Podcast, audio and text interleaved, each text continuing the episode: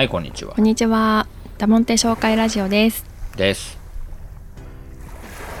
6月、え43回目とかですよ はい、6月26日月曜日、雨です。雨ですねちょっと晴れてます、今は。梅雨です。梅雨ですねはい。明けませんよ、まだ。はい ちょっと晴れるとさ、そうやねみんな言う梅雨明けたか。ちゃうねんって梅雨は1ヶ月続くって毎年言うてんのにちょっと晴れるとね、すぐうん梅雨明け宣言してくる人が、私も含め。はいみんなに教えたい3月はまだ寒いっていうのと 7月頭は梅雨これ覚えといてメモメモ。毎年一緒の話してるそうです。学ぼうはい。今はすももとびわですね。あ、びわはでももう終わりかそけかな。まあ琵琶はもう終わりましたね、うんちょうど終わったぐらい終わった。じゃあ、あ、今じゃあ冷蔵庫にあるので最後ってこと？ああまあもうちょっと本気出せばもうちょっとだけ取れるけへど、え。そうですか。まあほぼ終わったと思ってくれていいです、すももとびわはですね、6月のこの26、7、8ぐらいを境にこの2種類同時に食べられる時期が終わるんです毎年。本当にそこはね、びわはもうすももも6月の23が交差する日で、8ぐらいが、28ぐらいがこう、びわが終わってすももだけになるっていう、あそうなんや。本当に毎年そうなんですよ。一個も自分たちの琵琶も相撲もないのにね。そう。人様のものですけど。まあすももで溢れてますね小木島は今みんなすもも食べてみんな多分冷蔵庫パンパン入ってるよね。そうね。旬ですね。うん。でもなんか一度スーパーに売ってるいいわゆるプラムみたいなのを食べてみたいけどね。大きいの？大きいしなんかちょっと神々しい。ゴシ 言うてさ荻野はさあの、まあ、ちゃんと剪定してる人もいるけどまあ言うて野生でしょ？なんかちっちゃかったりうんまあね、まあ、ちょっとなんかこの皮の苦みが強かったりとかうん。するんだけど多分スーパーに売ってるあれを見る限りはすもももももももの桃のうちみたいなちょっとこう桃寄りなないんか贅沢な感じがひしひしと伝わってくるんだけどもう買うことないやろ、絶対買えないよね。買わないと思う。うん、買うとフルーツ高いよね。高いよねそう。私たちはフルーツがすごく好きだし毎朝食べてるけどねやっぱ高いなって思うしだからこの時期はねとてもいいですね。まあそうですね、はい。うん無限にあるね、はい。贅沢です。い、いことです。はい。今日は？今日は何の話でもええねんけど鶏の話しましたか。ほい。はい。ほい鶏。そうですもう鶏飼い始めてもう3年になるんじゃないですか、うん。7月とかから飼い始めた気がするから。夏だったね。もう3年ですね。ちょうど確かコロナが始まったぐらいの時じゃなかったっけ、うーん。コロナで休み言ってる時に僕が鶏小屋を作ってた気がする。ああうんうん。うん。あれもう3年です。へえ早いもう3年なんだろう打ち込むとすごいね。3年、まあ、要は鶏生き物だから毎日さ欠かさず観察とお世話とまあそういうこと考察しながら。え僕この3年毎日島で寝起きしてるってこと？そういうこと。えそういうことなる？はい。そういうことです。あれタマンさん生まれた時僕よそ言ってたよね。あれ誰かにエリザベスか誰かに世話頼んだんやったっけ？生まれた時。一泊二泊ぐらいはそうだねよそうだね。京都行って滋賀行って帰ってきた、うん。はいはいはい。そうだねエリザベスに頼んだあの時はでもまださ1箇所2箇所1箇所東大のとこだけだったああしそうですよ。で卵は全部取っていいでって言ったら結構ごっそり取ってて。うん、全部とは言ってない。んだけどね。使う分持ってっていいよって言ったらうん。割となかまった、あまあ別にまあそんなこともありましたね。あったあった。そうそうそう。そうねたまちゃんが生まれた時それぐらいほんまにイレギュラさすがに今頼めないでしょあのこの散らばり方、ー。うんうん、まあ、なので、私たちは、こんな離島でね、鶏を育ててるんですけども、まあ、この際なので、どんなことをしてるのかをちょっとまとめてみて、はい。なんか、鶏意外といけるぜっていう話をね、して、うん。なんか鶏ユーザーを増やしても面白いのかなと思ってね。小木島ではね増やすことに成功してるからね。小木島も今、鶏の島ですよ。猫よりも猫人よりももごめんやけど、鶏の方が今多いです。イノシシといい勝負？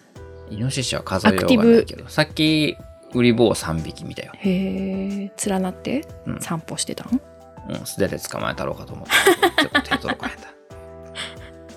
一度捕まえてきたよねた。うん。うんブヒブヒ言ってました。うん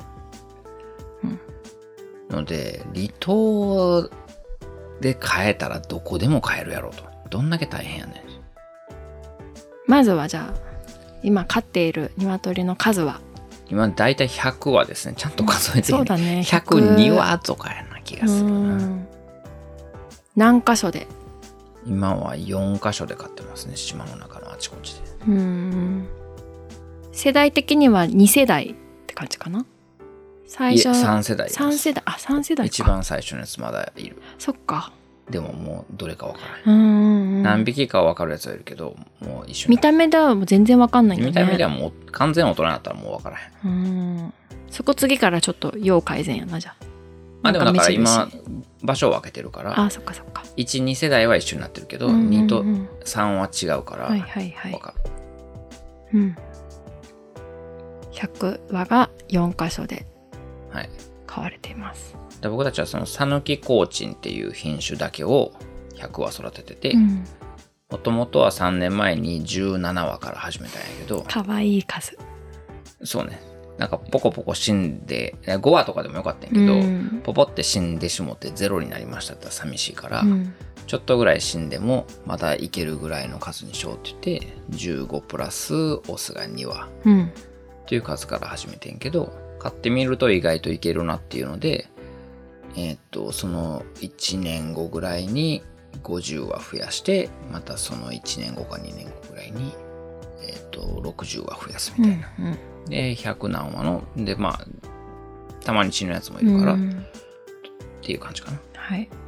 ほんで、えっと、どっから始めね。とまず香川県は歴史的にかなり養鶏が盛んな県で、うん。もともと養鶏農家もいっぱいいて、香川県の畜産試験場っていうところでは独自の品種がいると。讃岐コーチンっていう。それはえっと古い種なの？古くない？新しいよ。品品種改良の慣れの果てですね。うん。まあ、ロードアイランドレッドっていうのと、うん。コーチンっていうやつを掛け合わせたうん。品種なんやけど、まあ要するにまあ卵をどんどん産みましょうね。うん。えっと、体を大きくして肉利用もできますよ。おとなしいですよっていう、まあ、そこら辺かなポイントは。へえまあ見た目茶色いやつですね。あそうですね。はい。のでえーっとまあでも県独自の品種がいるところって多分そんな多くないから比内地鶏とか名古屋コーチンとか、うん。宮崎にもなんかいいんやったっけな。そんなに多くないねんけどそのうちの一つが香川の讃岐コーチンでまあおとなしくて育てやすいっていうのがあって、他にもまあいろんな品種はあるけど僕らはど,、まあ、どうせ香川にいるから、うんうん。香川の品種でいいやんけっていうので、うん。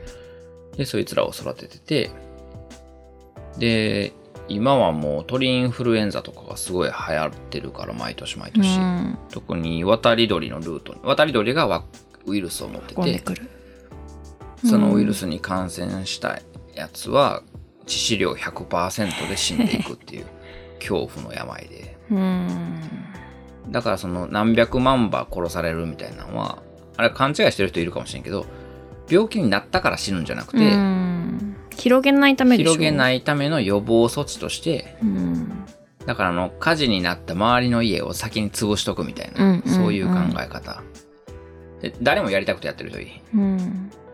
殺す人もやりたくないし養鶏業者の人ももちろんやりたくないけど、その自分の隣の養鶏業者を守るためにやむなくやってる。うん。でも結局税金で補助が下りるから、まえっと、その何百万とあ何百万は殺したらもう経営成り立ちませんっつったらそんなことはないっていうのが結構養鶏の闇の一つでもあるんですけど。ね。うまあそこら辺はまたうん。興味があったら 要するに物価の優等生っていうのにはそれなりの秘密があるんやでってう話、ん。でもそれはあの誰かを守るためのもんでもあるから別に悪い話じゃないこともあんねんけど、うん。まあともかく。ほんで、鳥インフルエンザが流行ってるせいでもう、あんまり畜産試験場もあんまり素人の人にはもう渡したくないみたいなのがあって、もう5話とか10話とかはもう最近はもう、あちょっと勘弁してくださいみたいな感じで断られるねんけど、なんでか知らんけど、うちはなんか気に入られてる。なんか、だって向こうから電話かかってくるねんから。どうするって試験場から、山本さん今年どうしましょうって。まあでもね1回で買う量がまあ、まあそのガチプロの1000話とかじゃないけどど、ど素人の3話5話じゃまあ、ない。一応ミニマムなこの養鶏まあ一応養鶏農家として多少は認定されたのかなっていう感そうじ。ですねうんで、だから僕は買えるけど、他の人は買えないみたいな状況があって、で、だから島の人とかにもお願いされて代わりに買ってあげるみたいなこと。うん、今だからうちを含めると小島では何件買ってる？買い1、2、3、4、四5、今5件。プラス2件増える。かプラス2件増える。うん。僕らが買い始めた時はゼロやったけど 僕らが買い始めてからもう7件になろうとしてる、うん、こんな。いいことだよね。あそうやしみんな昔やってたしうん。鶏なんて買いやすいもんやから、うん。そんな大層の話じゃないねんけど。そんな感じですね。なのでえっとだから僕がまだやったことないのは卵を孵化させて自分でゼロから育てるっていうのは実は一回もやってなくて、うん。逆にちょっとできないよねこの規模だと。そうやね。それもあのなんか分かりにくい人がいるやろから言っとくとまずオスとメスは半々の確率で生まれてくると。で例えばえっと大体普通のあのフカフランキフランキー。卵を温めて返すフランキは大体10個入るやつで1万円ぐらいすると。うん。で10個入れますと。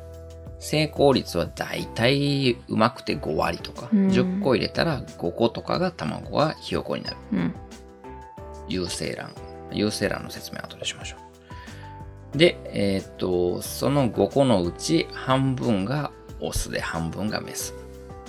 うん。だとすると、10個の卵を仕掛けて、3週間後に生まれてくんねんけど、そのメスがだいたい2羽とか3羽。っうん。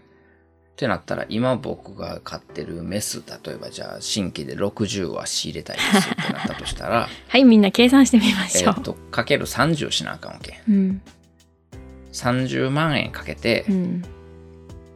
300個の有精卵を仕掛けて、やっとメス、えー60は取れるかどうか。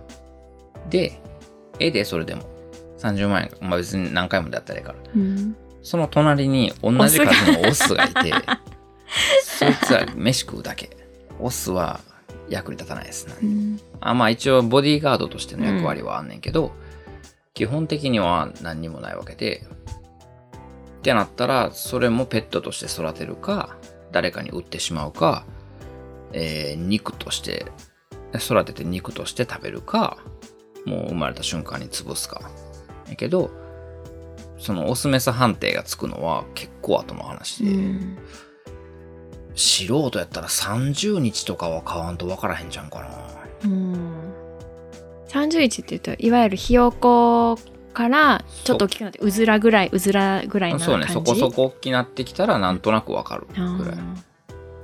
で、で、分かってどうすんの？その時点で60のオス殺すっつったうん。ら、それは僕はできませんわ、と。あーうん。ねねえ。ってなってきたら、もうひよこのまま買いますかっていう話になってきて、だから僕はその試験場の勧めに従って、えっと、7日に1回ワクチン接種を受けるひよこがいて、うん。で7回打ったらまあ結構大丈夫。病気にも強い、そうそう簡単には死なへんとひよこはどうしても死にやすいから、うん。暑さ寒さ敵病気何にでも。うん。なのでちゃんとし元気なひよこでし 7, 7回のワクチンを7日ごとに受けるから749で大体だから生まれてから50日目うん。にひよこを受け取りに行くと。はい。でだからその間は、えっと、毎日お世話してくれて、うんで、50日目に大きくなったやつをもらいに行くって感じだけど、まあワクチン代と、ひよこ代と、その50日間の餌代で、まあ大体1は1000円。うん。1000円いかんぐらいかな。うん。今まあ飼料代高騰してるから、まあ大体1000円やと思ってくれていいって感じかな。もうね、60はどうなろうもんなら、もうそれだけで6万円とかね。はい。まあでも、まあ規模がね、ちょっと60は大きいから、わおって思うけど、自分の食べ、自分たちが食べる分、家、家族が食べる分の鶏の卵をゲットしようぐらいの頭話数だったら、あ、まあね、だからまあ、家族ぐらいやったらほんまに5羽いたら、5はいても言い過ぎちゃう？あでも夏とかはあ卵ゼロって日あると思うで、ね、冬夏、真夏とか真冬は。そうね。そう、そのすごいよね、そのリズムがさ。ちゃんと。そうそう、だから春、最初の春がうん絶好調。うん100%っていう日が数日続くと。うんうんでそこからどんどんどんどん下り坂し産卵の数で言うと最初の春が最高で、で暑くなってくるとちょっとバテて落ちてまた秋に復活して冬が一番ひどい一番産卵数が少ない寒いんだなって感じするよね。あっちゅうかまあ春に産むもんやから基本的にはうんエネルギーを蓄えてるって感じでうん省エネモードに入る、うん。産卵するだけで結構ねエネルギーいるからね。カルシウムそんだけ使って、うん。タンパク質も自分は体から出してうん。っていうのがあって、で、なので産卵数で言うと、大体選手生命は2歳ぐらいが、まあ、採算が取れるっていうレ言われるレベル。で、卵を産み出すのに大体生まれてから半年かかるから、実質卵を産んでる期間って1年半しかない。そうなんだよね。短いよね。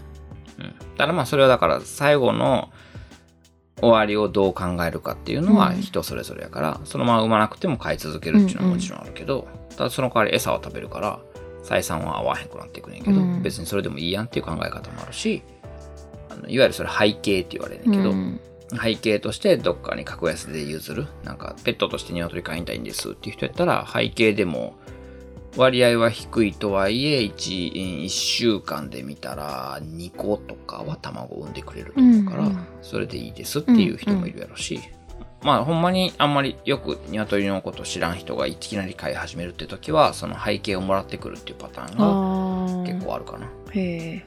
結構多分養鶏の人は背景養鶏業者養鶏僕らみたいな鶏を飼ってる人は背景の扱いに困ってる人が多いから、ね。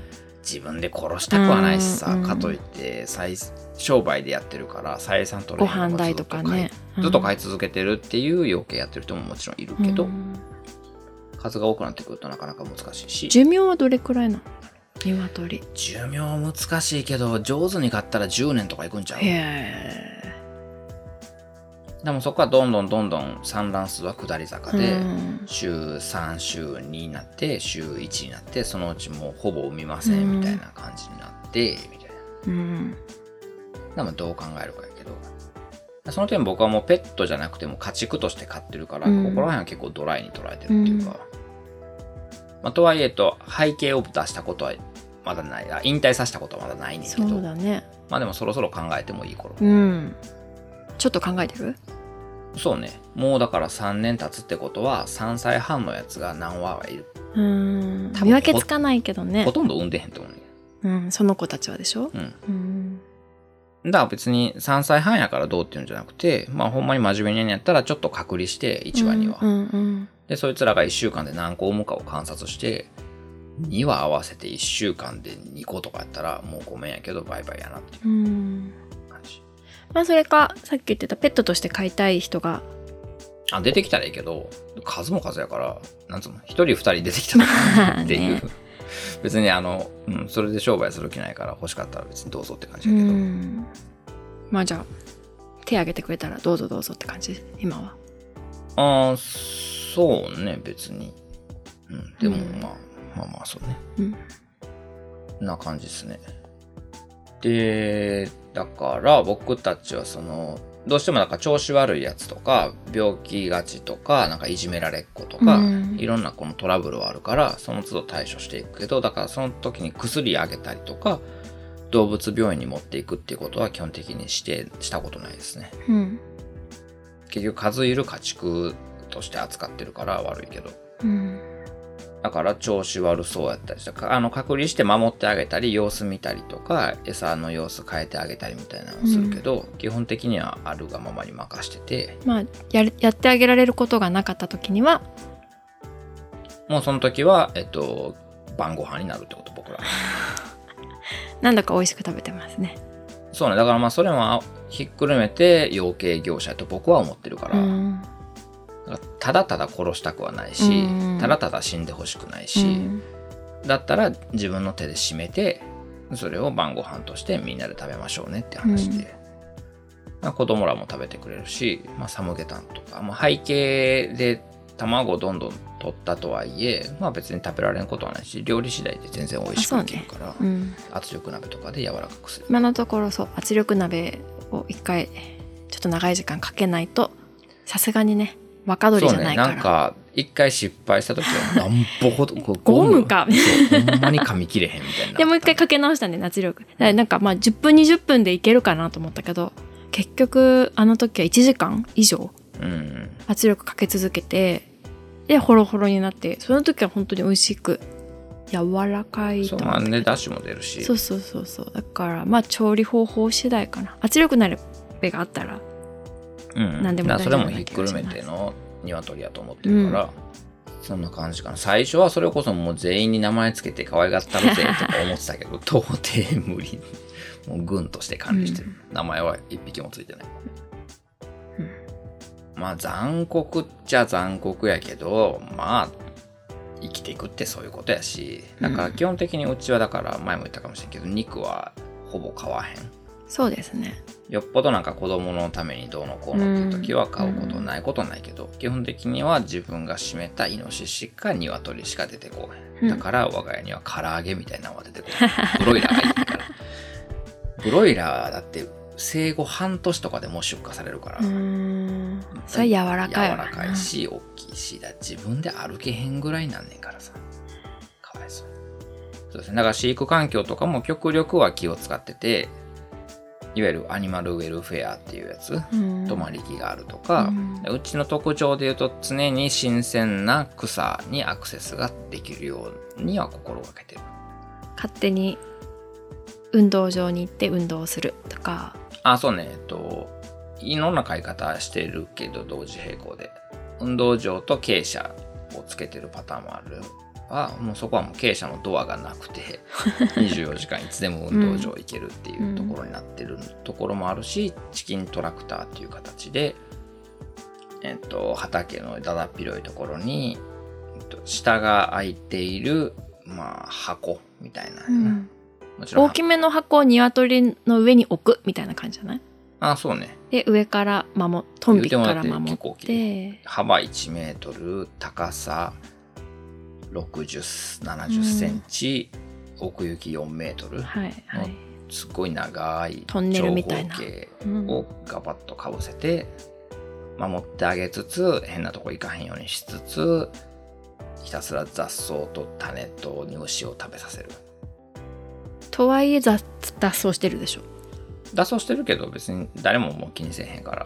僕も気にせえへんし島の人も気にせえへんから。ようやくなくなったね鶏出てるぞとかもうみんな諦めた。僕も諦めたし 島の人もこいつらに言ってもしょうがないって思ってくれたんじゃん 鶏散歩をしてるね。でだから毎日僕のやることは朝でっかい餌置き場に行って、うん餌をバケツに入れてでバケツで餌あげつつそのチキントラクターっていうその箱を、えっと、1メートル横にずらす。すると新鮮な草にまたありつけて、うんうん。ほんまにもう草ずその1メ ,1 メートルかけ4メートルの草が1日でなくなっていくんだけど、うん。ほんまに気持ちいいぐらい日々日々なくなっていく。でそれがゆくゆくはほんまにだから畑とうまく連動させてその糞とかもうまく畑に使えるようにしてってやりたいんだけど、うん。まだちょっと試行錯誤中なんそこら辺は。その循環みたいな、まあね糞が畑に悪さする時もあるでしょ？のそうそう。それがあるからまだちょっと勉強中そこらう辺は、んあんまりこんなんしてる人日本に。あんまり多くないから。うん。アメリカの。アメリカのやつを見るけどみんな畑にええでぐらいのざっくりした話ばっかりやから。うん。その何日置いとくとかアンモニアがどうなるみたいなねそうそうそうそう。まあ、まあ失敗しつつってう感じ、ん。そのご飯はどうやって作ってるの？エサは。ご飯はこれはいつも悩みどころなんやけど今のやり方は米屋さんで米ぬかを山ほど買ってきて一袋250円。うん。で、えー米ぬかと水と買ってきた牡蠣殻牡蠣の殻カルシウムを添加するための殻と、えーっとそこら辺の野菜とかとうーんと山の土うん。腐葉土うん。を全部ミックスしてでこのぐらいの夏の気温やともう半日でこうやってほかほかなるから発酵して、うん。米ぬかは発酵しやすいし、で鶏は発酵食品が大好きなので、うん。でそれをあげるって感じだいたい今やと1日で米袋あの紙袋うん。の大きいやつ1袋なくなる、ね。え米ぬかだから月に2回？買いに行ってる？まあ今月だいたい1回ぐらいやな月 1? 月1回。まあ、2月に3回みたいな感じかな。かな？だから月一1回。足りてない。この間は38袋買ってきた 600キロ。うん米ぬか。街に出てね。そうそれが大変やな。これ町に住んでたら軽トラで行ってさとかな、ね。気楽でいいねんけど。えうん。だって運搬車をまず船に乗せて高松の港にその運搬車を置いといて運搬車ってまあちっちゃいトラックみたいなやつ、でレンタカーを借りてレンタカーで米屋さんに行ってレンタカーに詰めるだけ米ぬかを積んでそれを港に運んで港の運搬車に乗せ替えてでもう一回米屋さんに来るまで行って もう一往復する。もう一回詰めるだけ積んで、で港に来るまで行って港でレンタカーから運搬車に米ぬかを乗せ替えてでレンタカー返して 運搬車で船に乗り込んでで小木島帰ってきてでその運搬車で、えっと、餌があるところに米ぬかを運ぶっていうのをやるわけやからまあ難易度高いよ。ねめっちゃだから餌用意するだけもう半日で潰れるもんねそれで。うん半日、うん今日はその日かみたいなさで餌作る日もだから明日の朝作らなあかんねんけど今日の夕方でなくなるから、うんうん。米ぬかバッサーって今えっと1トンの水槽。うん。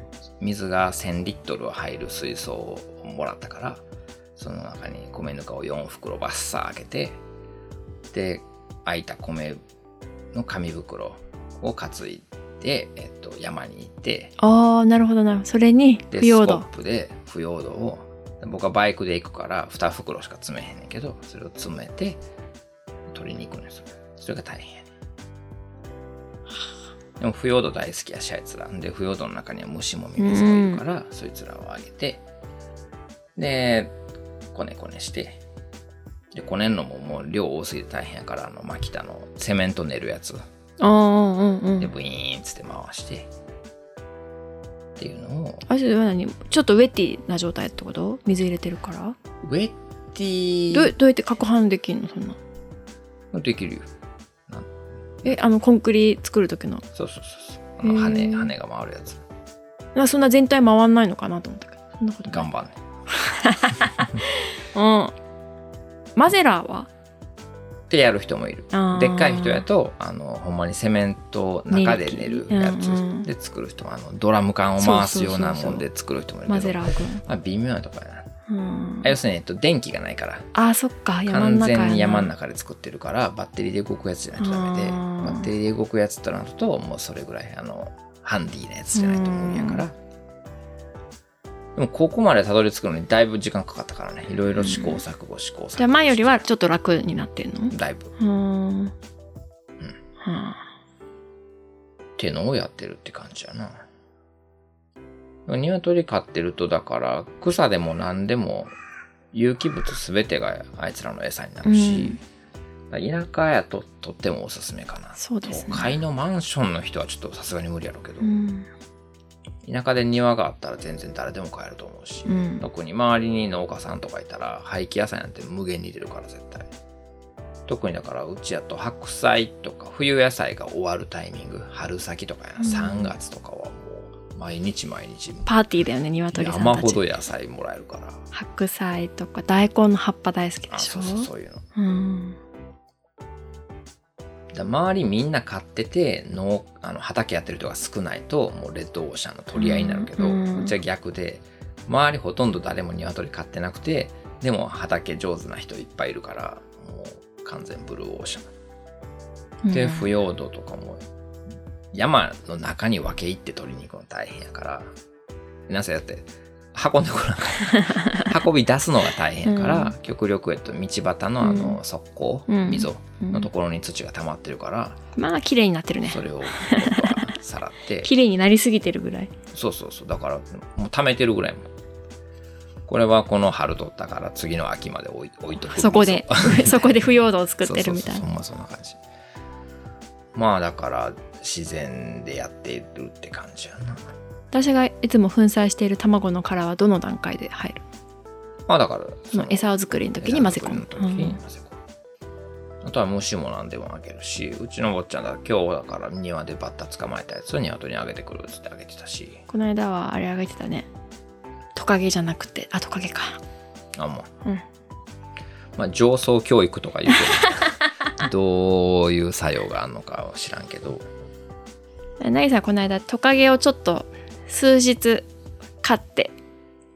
あどうなった？あだから結局いやそのお檻の中というか何？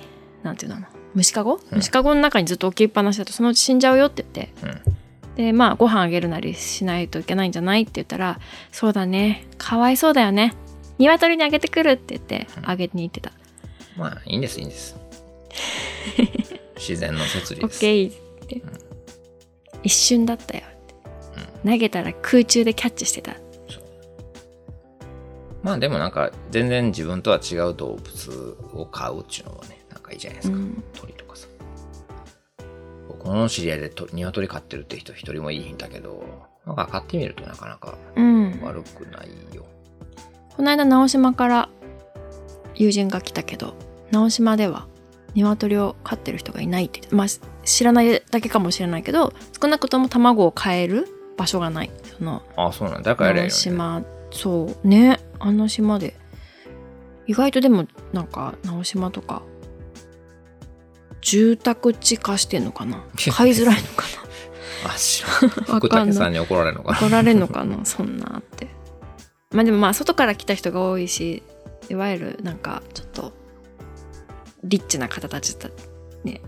いわゆるマンション住まいとかマンションとかもあるでしょ？絶対直島。あるやろなまあちょっと隣の島のよ様子はよく想像できないですけどでも少なくとも直島で生まれた鶏あ卵を飼うことはできないし飼ってる人いないと思うなと言ってたから。ええ別におすすめしといたけど。テクニックはいるわけじゃないから誰でもできんねんけど、あとだからコミュニケーションツールとしてもいいっていうか,、うんうんうん。だからほんまに僕知らんうちになんか知らん野菜が掘り込まれたりするしさ もあるし卵もらって嫌な顔する人いるし、ね。そう私たちはいろんなものをおばあちゃんたちからもらうけどやっぱ卵がいいお礼になるよね。ちょっと卵持ってってって渚に渡して。うん、この間ありがとうねって言って卵置いてくるみたいな特になんかね世の中高鳴ってる高鳴ってる。あそうそうそう。そのニュースが広まれば広まるだけ勝手に値打ち上がってるから。卵僕らやってること何にも変わらへんのに、うん。勝手に卵の値打ち上がってるから、てうん。また先見の明があるって褒められる。何しても小麦のあ最初はスリング。やんな。ああそうね。子供の育て方も褒められたし小麦育ててるっつっても 先見の明がウクライナの戦争を読んでたんかっつっ2年前からつって。てで卵を取れるっつったら先見の明。次は何だっ何て。しても褒められる、うん。コンサルタントに向いてるかもしれない。株取引のなんかね、でもまあなんか、うん。いつも言うことだけど、まあ、昔みんなやってたし昔みんなこれに豚と牛買ったりしてすごいよねそれ考えたら僕らのやってることちょろい、うんまあ100は買ってる人はそんなにいいんだろう。けど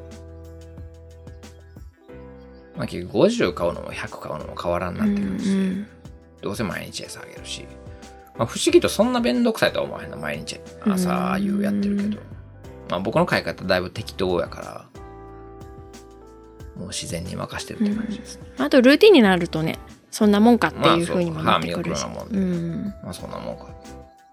うん、まあでも大変じゃ大変よね。島特有の大変さはすごくあるなって思うしその5話とか10話とかだったらそこまで大変じゃないと思うんだけどうん。さすがにこの数になって島っていうので割とね。まあでもだって好き勝手のところでやらしてもらってんねんからさ、うん。これ街やったらね できないよね。4箇所って100は買うなんて、うん。まあ、割とみんなも理解を示してくれるしあんまりクレームみたいなのも聞いたことないし。うん特に事件も。まあヘビが卵を食べてたりとかトンビにやられたりとか。ああそうだね。あそうね。離島ならではで言うと、えっと、天敵がいい品うん。っていうのは大きいポイント。唯一の離島の利点うん。鶏を飼う上で、うん。普通だと町だと何？あのイタチ？イタチキあキツネはそんな心配やってうん。まあ、イタチタヌキテン。えーハクビシン。ハクビそうそうハクビシン、うん。そういう系。穴の掘るのが上手で、爪とか牙が鋭いちっちゃめの悪いやつ。はい。がいるから傾斜とかもちゃんと下溝掘ってそこにブロック並べるみたいな。うん。地下の対策をしないと、はいはいはい。多少掘られても大丈夫なよ中に入らうれるみたいな、んほんまにひどい時だともう一晩で全滅とかもあるらしいから。それ考えると島はトンビにやられたことは何回かはあるけどそれぐらいやな。でもあのスポットだけでしょ？トンビ。あそうあれだから今から思うとトンビの巣の中に鶏小屋作ってもうたけど いつ行って常もトンビにトンビは会うから。いるからね。まあそこらへ辺はやっぱ観察が甘かったっていうのも言えるし、それぐらいでね。バタバタとねいなくなったもんねあの時ね。あの時ひどかった。神隠しかみたいなさ。気に減ったこともあった。まあそんな、えっとまあ何話ぐらい？10話もやられてへんねんけど、うんうんう全部でねんでもうちのね話数からいくと10話なんてすごいじゃない？そうやねんか。でちょっと僕もショックでうん。なんとかせなっつって。でも猫いっぱいいるけど猫にやられたことは一回もない、うん。外出てても猫とは何にも起きひん。ね鶏と猫ってなんか相性悪そうに語られまあるけど。知らん。ちっちゃいうちは知らんけどもう成長したらとりあえずうちに関して言うと何の問題もないな、今うん。まああとはオスが機能してんのかな？オス鶏がまあ見るからに大きいもんねオスね。カラスが卵を盗むことはある。うん。ヘビもね。ヘビもある。カラスはビデオカメラで確認したし。ヘビはヘビは食べてるところ現行犯を逮捕した。この野郎。口に入ってたね、うん。そのまま召されたねヘビね。ああ僕の判断は早かったよ。一瞬で。B さんやったけど頭潰したよ。B さんってどうやって潰す そうなんだ。うちの可愛い卵を悪さするやつはもう天中ですよ。あと鶏がっていうのはどうなの鶏自身が自分の卵を。ああそうね。それはだからまあうんと傾斜とか産卵箱の構造で防ぐしかないかな、うん結構そう食卵癖がついてるやつらがいてそれ食卵っていうこういう自然に近い形で飼ってる人がよくまあ出くわす問題なんやけど結局あいつらに一番足りてへんのカルシウムとタンパク質でうん。目の前目の前にあるやんっていうことに気づいてしまったら、うんそれを食べてで一度食べたらね、うん。もう癖ついちゃうよそうそうねそう。だから産んだ卵にアクセスできなくなるようにさせるやり方もあったりして、まあちょっとそれをやってみようかと思うなぎちゃんが必死に今考えてるね。ああまあそうね。そういう子供の工作としても面白いし、うん。結構やっぱ動物好きみたいやから別にまあ子供の教育みたいなのあんまり考えてやってへんけど、まあでもそこに現場が1個あるっていうのはいいしなあタマさんまあ下の子2歳の子も好きみたいやし、うん。多分なぎさんはジョージから学んだと思うよ。この世の全てはお猿のジョージが教えてくれるね。って本人が言ってたね猫ちゃ。ん うん。まあだから結構ノリで飼い始めたけど、まあほんまだからそのいろんな循環を回していくキーファクターとして鶏っていうのがいるうん。感じで、まあそれはまあ回ってるっちゃ回っててうまくいってるから、それは鶏飼うっていうのは続けていきたいなと思ってそうですね、まあ、使うしね私たち。あそうそうそう僕らにフィットしてるなと思うしまあ餌やりとかなんか旅行とかに出かけにくいっていうのはあるけど、うん。まあ、そこは僕の弟子が多分対応してくれるはず。ありがたい。ありがとう。先に言っとこう。ありがとう。うん。まあでも私たちまあそうなんか私たち自身のタンパク源にもなってるから。毎日食べてるし卵いや一時期こんなに頑張って育ててるのに僕らに全然回ってこ回ってこなかったよね。定期便とかやってさみんな卵卵言うてさもう僕ら月1個食べるかどうかみたいな。ほんでしかもケーキ作りのためによそから買ってますみたいな。何をやってんねんと思って。まあだからあの時はその規模と話数が合ってなかったよね。需要と供給のバランス崩してた、まあ今もちょっと崩れてるけど。今は供給型？供給型ではある。だからもう一日何個食べてる私たち供給型の時はみんなに配ればいい。あそうそうそう。じいちゃんばあちゃんに配ってあげたら後で何かし何か すももになって帰ってくるから。そうそう。まあでもなんかその買い方とかそのバランスみたいなところもちょっとここもうね最近分かってきたじゃない、あそうね。今後の計画立てやすくなってマネきたし、ージメントみたいな。要するにし仕事でやってるわけやから、ううん。うんまくマネージメントしてバランシングさせていくっていう視点は必要かな。もう買い方自体はその大枠自体はもう変わらへんと思うから、細かい調整しつつ、まあ、数字はそんなに気にしてへんねんけどまあうまい循環とバランスとエコシステムを見出すって感じかな、うん、皆さんにもおすすめ、そうっすね。全然難しくないし、まあ、いわゆるる一般住宅の人は買えるの？